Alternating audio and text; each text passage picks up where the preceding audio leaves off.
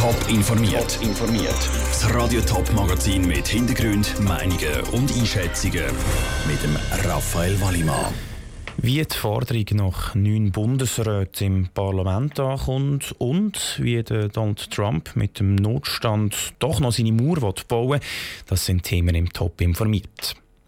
Aber zuerst zu einer aktuellen Meldung.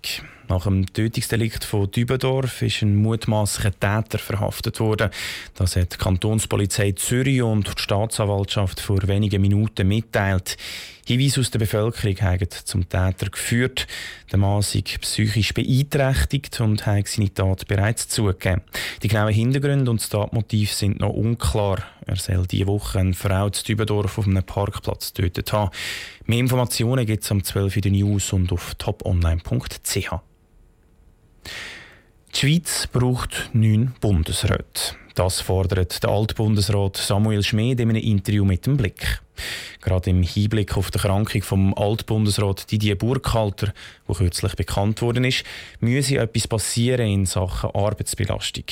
Wie die Reaktionen auf die Forderung von neun statt sieben Bundesräten im Bundeshaus ankommt, im Beitrag von Lukas Lippert. Neun Bundesräte, das kommt einem doch bekannt vor. 2012 und 2016 hat das Parlament schon einmal darüber befunden und es hat keine Chance gehabt. Der SP-Ständerat Paul Rechsteiner sieht darum auch heute keinen Grund für so eine Erhöhung der Anzahl in unserer Landesregierung jetzt unser politisches System, glaube ich, so ist, dass es äh, keinen Grund gibt äh, für Aufstockung vom Bundesrat. Das ist zu Recht ist die Forderung äh, nach Aufsetzung von der Zahl von Bundesräten auf äh, neun immer abgelehnt worden.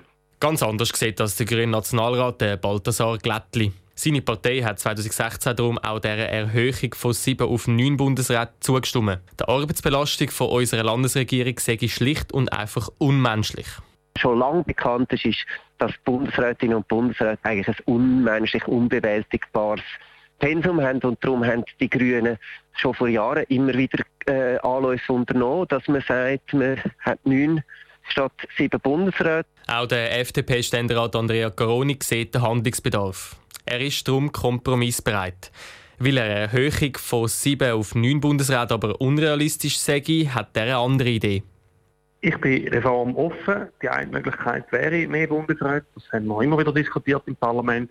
Die andere ist, dass man die einzelnen Bundesräte verstärkt durch ein Zweikreismodell. Man gibt mir quasi einen Junior-Minister an die Hand, der dann selber vor dem Parlament auftreten der auch international auftreten können, wie sie heutige Staatssekretär. Die Idee der sogenannten Junior-Minister ist nicht neu.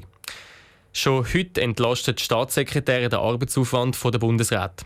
Neu wäre aber, dass sie mehr politische Handlungsfreiheit bekommen. Auch der SVP-Ständerat Roland Eberle ist von dieser Idee angetan. Er findet es aber wichtig, dass der Bundesrat die letzte Verantwortung trägt.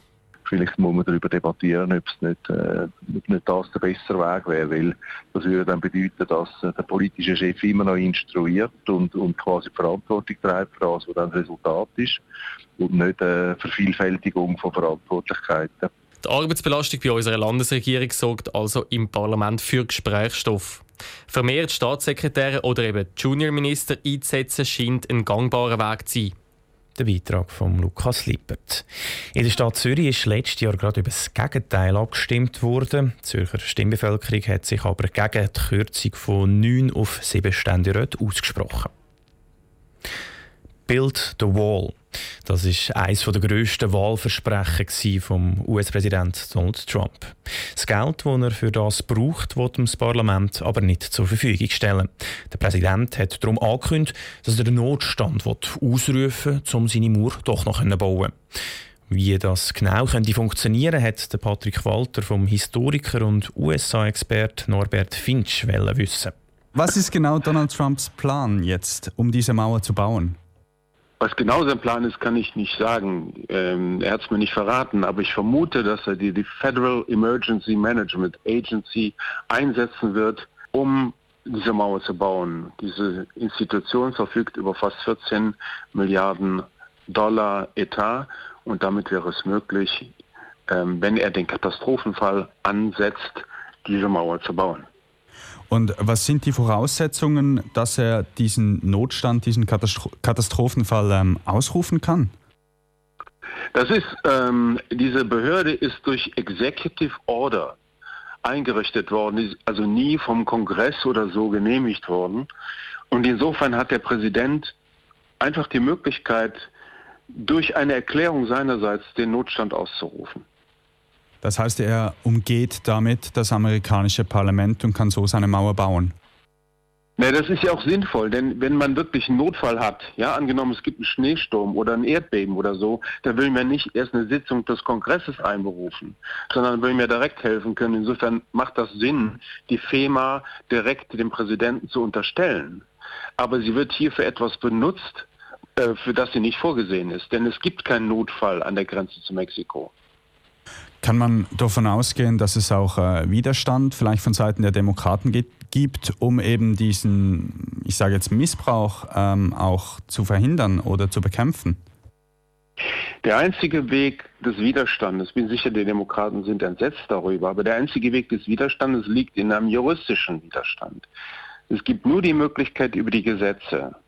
Ja, denn es beruht ja auf einer ähm, Executive Order und eine Executive Order kann vor Gericht in Frage gestellt werden. Das heißt, ähm, dann müsste man aber mit einem langwierigen juristischen Prozess rechnen unter Umständen.